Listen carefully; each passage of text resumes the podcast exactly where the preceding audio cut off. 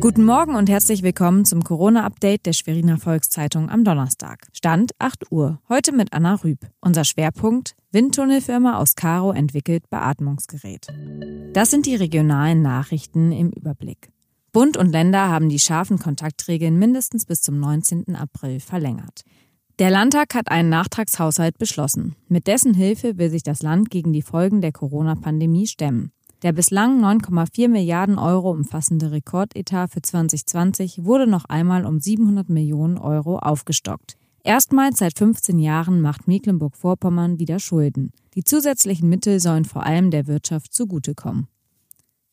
Die Hilferufe aus den Pflegeheimen nach Schutzausrüstung für die Beschäftigten werden immer lauter. Der Geschäftsführer der DRK-Pflegeeinrichtung mit sechs Heimen in Mecklenburg-Vorpommern bezeichnete die Situation als desaströs. Kürzlich habe er im Internet für 15.000 Euro Atemschutzmasken erworben. Das sei das Zehnfache des üblichen Preises. Er hoffe auf sofortige Abhilfe.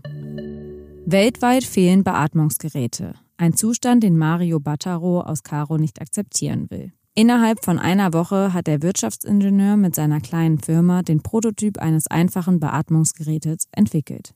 Es könnte sofort in Serie produziert werden. Tausend Stück pro Woche seien kein Problem, sagt Bartaro. Im Vorfeld hatte er sich mit Ärzten über die Konstruktionspläne ausgetauscht. Entstanden sei ein sogenanntes druckgeregeltes System nach den bekannten Standards. Der Haken, es fehlt die medizinische Zulassung. Bis diese erfolgt, könne viel wertvolle Zeit verstreichen. Vorerst darf Bartaro die selbstentwickelten Beatmungsgeräte nur zu Testzwecken verkaufen. Das will er im Internet tun.